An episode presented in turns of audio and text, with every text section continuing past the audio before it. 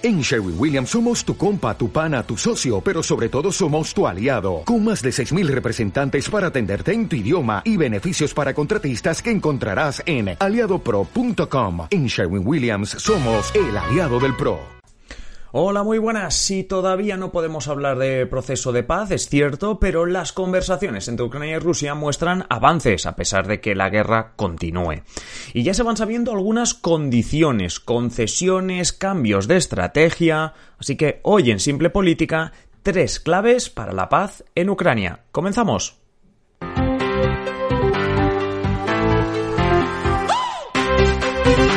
Os habla Adrián Caballero y esto es Simple Política, el podcast que trata de simplificar y traducir todos esos conceptos, estrategias y temas que están presentes cada día en los medios y que nos gustaría entender mejor.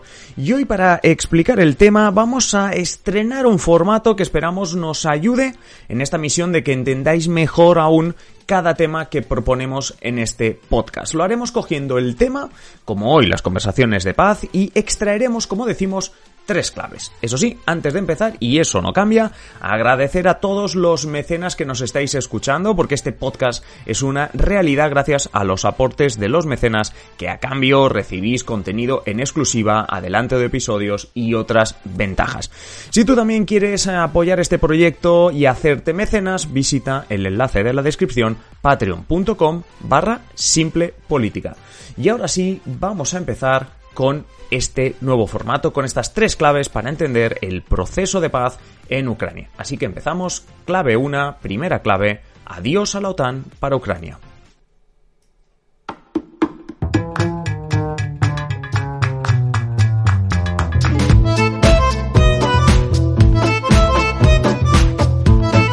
Ya dijimos hace días que el presidente ucraniano Volodymyr Zelensky reconocía en un mensaje público que su país debía asumir que no entrará en el corto ni en el medio plazo en la OTAN. Porque desde un primer momento Rusia ha usado la posible amenaza para su seguridad, que eso supondría, como una excusa para, primero, la tensión que había en la frontera y luego, obviamente, la guerra, la invasión.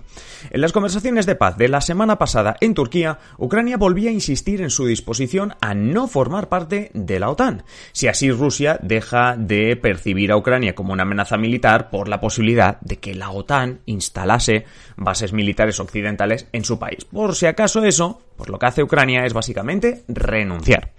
Además de renunciar a la OTAN, también renuncia, por si acaso Rusia veía algún hueco por donde Ucrania podía escapar en ese acuerdo, eh, Ucrania, como digo, renuncia a instalar bases militares extranjeras en su territorio y a desarrollar armamento nuclear. Podemos decir que uno de los objetivos principales de Rusia se está cumpliendo. La OTAN no avanza más a nivel territorial y Ucrania no pertenecerá a la organización. Pero esto es más bien un objetivo teórico. En realidad, Rusia trataba de expandir su influencia en lo que Carlos Taibo, en su libro Rusia frente a Ucrania, llama el extranjero cercano. Es decir, aquellos países de Europa del Este y tanto también de Asia Central con los que Rusia hace frontera y que tiene una mayor relación ni que sea a nivel histórico. No hace falta que hablemos de a nivel comercial, sino que también vale a nivel histórico. Rusia no ha querido en ningún momento perder influencia y en las dos últimas décadas ha visto como estos países se le han ido alejando. El momento álgido, si lo queremos llamar así, de todo esto fue el ingreso de potencias del este y centro de Europa en la Unión Europea, recordad 2004, y también, y aquí es lo importante, en la OTAN. Especialmente hizo daño la incorporación a ambas organizaciones de cuatro países, Polonia y las tres repúblicas bálticas, Estonia, Lituania y Letonia. Así que un acercamiento de Ucrania hacia la Unión Europea ya estaba alertando a Rusia, aunque en realidad lo que más temía era la OTAN, no tanto la Unión Europea, sino la OTAN. Pero detrás de todo esto está la pérdida de influencia. Y en realidad esto puede que no se arregle con Ucrania fuera de la OTAN, ya que esta guerra puede pasar factura y separar aún más a los ucranianos del centro y oeste del país, donde su sentimiento hacia Rusia pues se va a recrudecer. Volvamos al tema de la OTAN y Ucrania. El país renuncia a la entrada, pero a cambio pide unas garantías. En concreto, además de que Moscú no se interponga en la entrada a la Unión Europea, Ucrania pide que una serie de países la defiendan. Es como el artículo 5 de la OTAN, pero sin estar en la OTAN.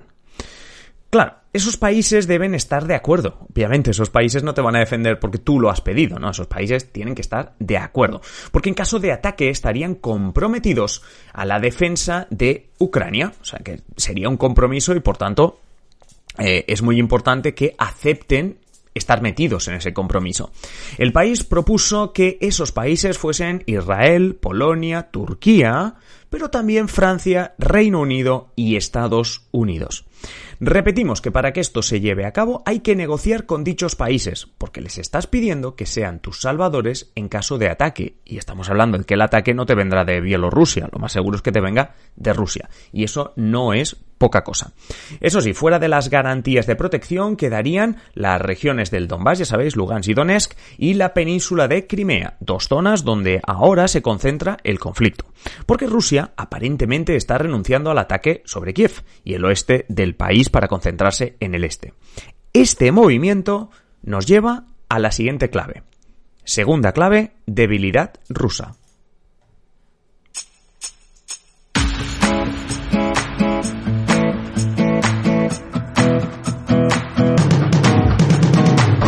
Volvemos a repetir lo que hemos dicho en varias eh, ocasiones. La guerra no está saliendo precisamente como pensaba Putin.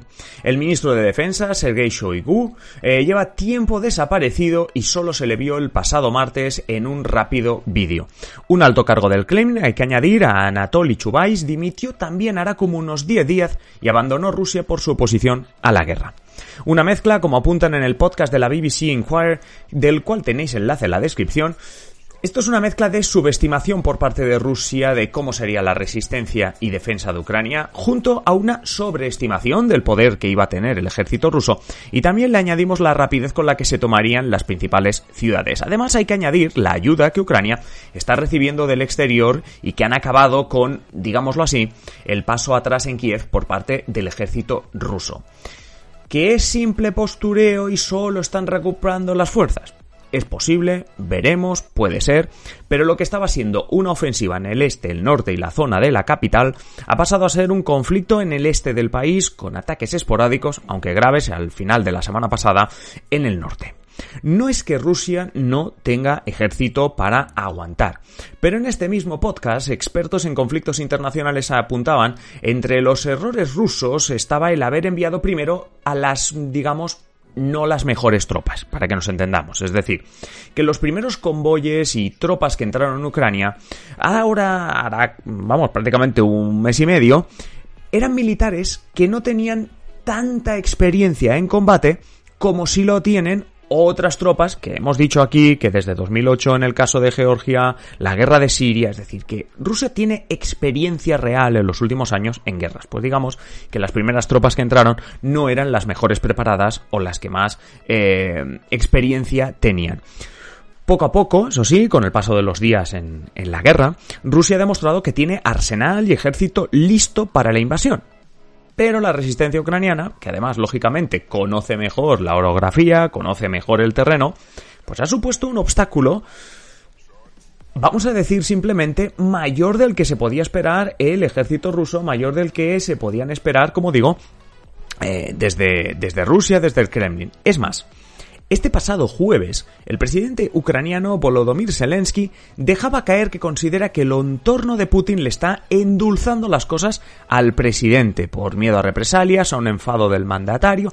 Es más, había noticias, obviamente no confirmadas por el Kremlin, de una serie, de una seria, perdón, eh, seria tensión entre Putin, una discusión entre Putin y su entorno más cercano del Kremlin, precisamente por eso, porque quizá no le estaban informando al 100% de cómo está yendo la guerra.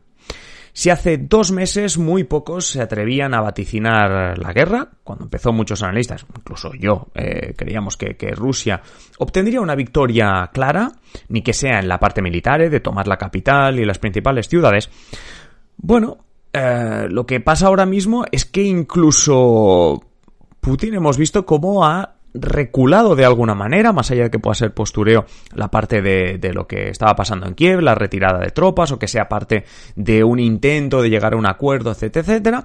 Pero es que ahora mismo Putin está con la mente puesta en que vale más una mala paz que una guerra.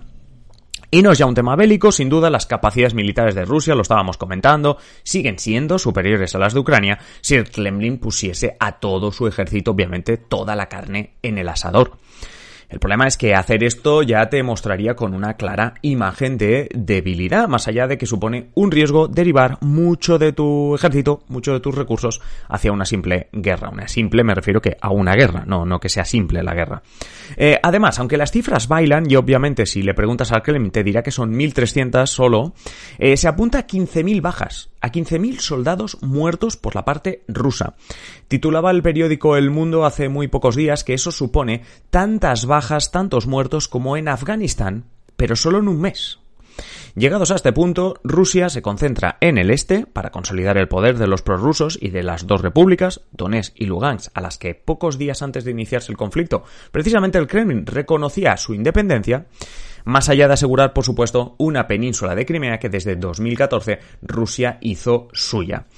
Lo que debía ser la conquista del país de Ucrania y que se convirtiese en una Bielorrusia 2 o una Bielorrusia 2.0, ha acabado hace unos días en Turquía con un principio de reconocimiento de Ucrania dentro de la Unión Europea sin que ésta entre en la OTAN, con países occidentales firmando un acuerdo de defensa al estilo OTAN, pero sin instalar misiles, y pendientes de hasta qué punto consigue hacerse fuerte Rusia en el este. Por cierto, la semana que viene tendremos en el podcast al periodista experto en la Unión Europea, Emilio Ordiz, para que nos cuente más sobre la posible incorporación de Ucrania a la Unión. Tercera clave, nadie se fía de nadie.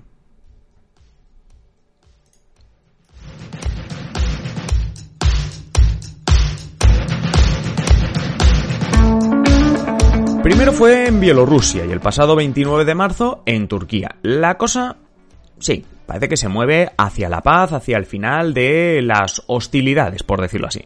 Volodymyr Zelensky habla incluso de señales positivas. Desde Rusia hablan de diálogo constructivo y aumentar la confianza mutua.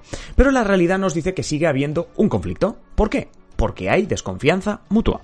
Antes comentábamos que las tropas rusas dejaban Kiev y otros objetivos para centrarse en el este. Desde el primer momento, tanto Ucrania como otras potencias confirmaban que realmente existe ese movimiento de tropas y que hay un abandono, por decirlo así, del área metropolitana de Kiev. Pero en todo momento se han mantenido alertas porque no se fiaban. Argumentaban desde Ucrania, desde Estados Unidos, desde la Unión Europea, que podría ser simplemente un reagrupamiento de fuerzas para volver a atacar.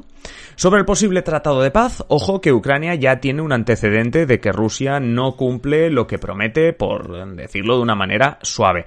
Nos tenemos que ir, eso sí, al final de la Unión Soviética, en 1992.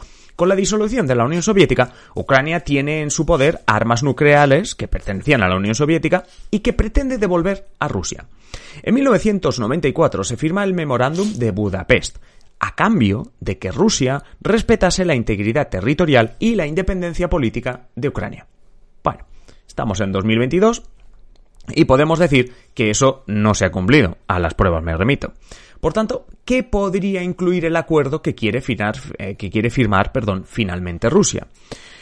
Rusia obviamente tampoco se fía protección occidental, entrada de Ucrania en la Unión Europea y una Ucrania que moralmente va a mirar más a la Unión Europea o como mínimo no va a querer saber nada más allá de las dependencias económicas, que no son pocas, de Rusia.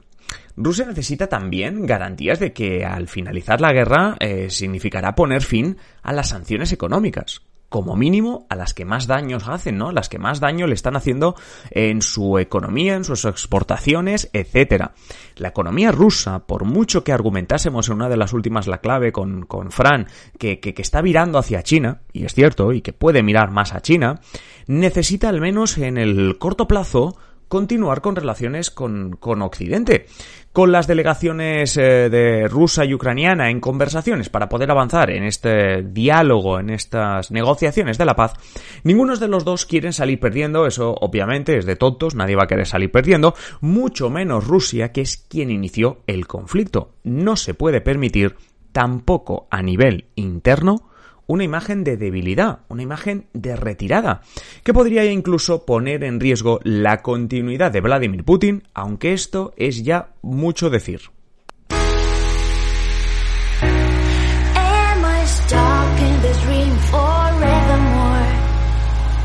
Hasta aquí el episodio de hoy, hasta aquí las tres claves con las que hemos intentado explicar estas negociaciones de paz, si las podemos llamar así, entre Rusia y Ucrania.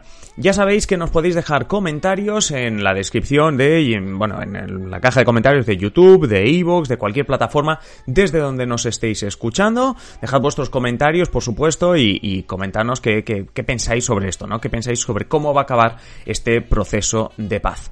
Muchísimas gracias a todos por vuestros me gusta, por vuestros likes, por estar ahí, obviamente, por escucharnos y sobre todo muchísimas gracias a los mecenas, sois obviamente la columna vertebral de Simple Política. Si tú también quieres apoyar a Simple Política y que podamos seguir haciendo contenido como este, ya sabes, patreon.com barra Simple Política. A mí me queda muy poco por decir, simplemente que nos escuchamos en el siguiente episodio, así que un saludo.